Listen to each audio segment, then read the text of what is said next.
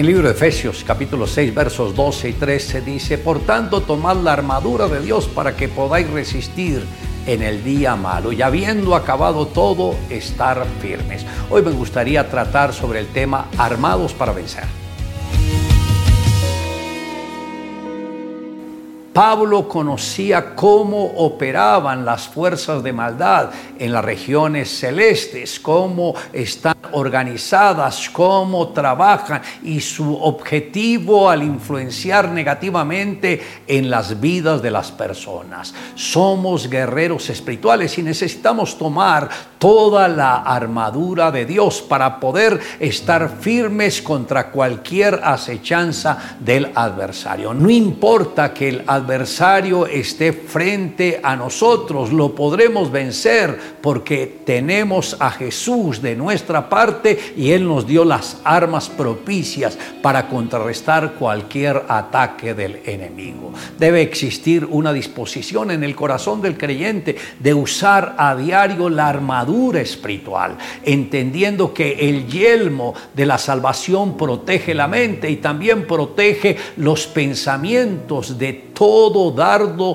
de fuego enviado por el maligno, dardos que vienen envueltos en pensamientos humanos, pero el yelmo de la salvación protege la mente y gracias que esa mente ha sido renovada, por lo cual siempre la persona está dispuesta para la conquista. Usted debe ser una persona que gane la batalla en su propia mente día a día. Una de las primeras recomendaciones es ceñir los lomos con la verdad. Esto significa que podemos vivir de acuerdo con la palabra de Dios y decidir servir al Señor y a su palabra, desechando toda mentira de nuestra vida. La palabra de Dios debe habitar en nuestros corazones. Luego debe ponerse la coraza de justicia. Cuando el creyente tiene esa coraza, sus emociones son protegidas por Jesús y el enemigo no puede hacer hacerles daño.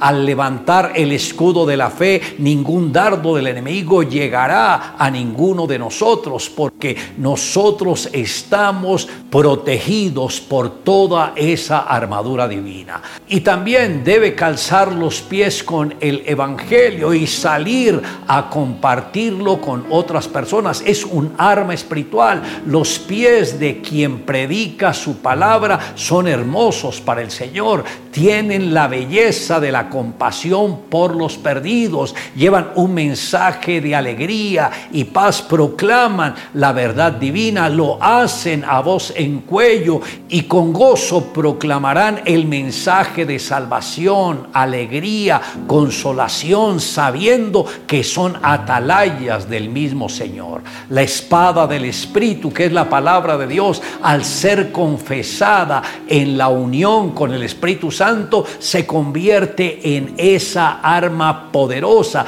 que puede derribar cualquier fortaleza del enemigo. Todo unido a la oración, eso nos va a llevar a una gran victoria en nuestras vidas. Alexis Argüello en su primera pelea como profesional en 1968 perdió por nocaut en la primera ronda pero se sobrepuso a esa derrota ganando 36 de sus 38 peleas siguientes que lo llevaron a disputar el campeonato mundial del peso pluma en la ciudad de Panamá.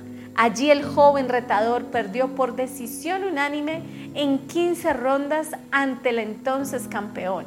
En 22 peleas por títulos mundiales ganó en 19 ocasiones, defendiéndose con éxito sus títulos mundiales de boxeo en 16 oportunidades. No es de extrañarse entonces que ocupara el puesto número 20 en la lista de los 100 pegadores más grandes de todos los tiempos de la revista Ring, que fuera elegido al Salón de la Fama de Boxeo Internacional en 1992, ni que fuera honrado como el abanderado de la delegación nicaragüense en los Juegos Olímpicos de Beijing en 2008 en una entrevista que le concedió al periódico El Celsior en México, Alexis había dicho, lo peor es subestimar a un rival. Cualquiera puede encontrarse con una recta de knockout, así que hay que prepararse intensamente, pelear a fondo.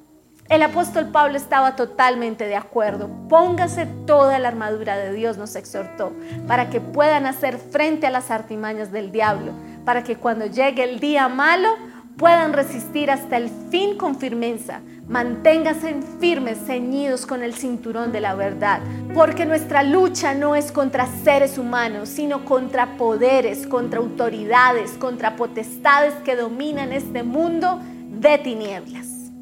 Le invito a que me acompañe en la siguiente oración. Amado Dios, gracias por darnos la provisión de esa armadura espiritual y es la que usamos a diario y de esta manera sabemos que el enemigo no puede con nosotros porque mayor es el que esté en nosotros que el que está en este mundo. Gracias por este cerco de protección que nos ha dado día a día. Te amamos Dios en Cristo Jesús. Amén. Declare juntamente conmigo, por tanto, tomad la armadura de Dios para que podáis resistir en el día malo y habiendo acabado todo, estar firme.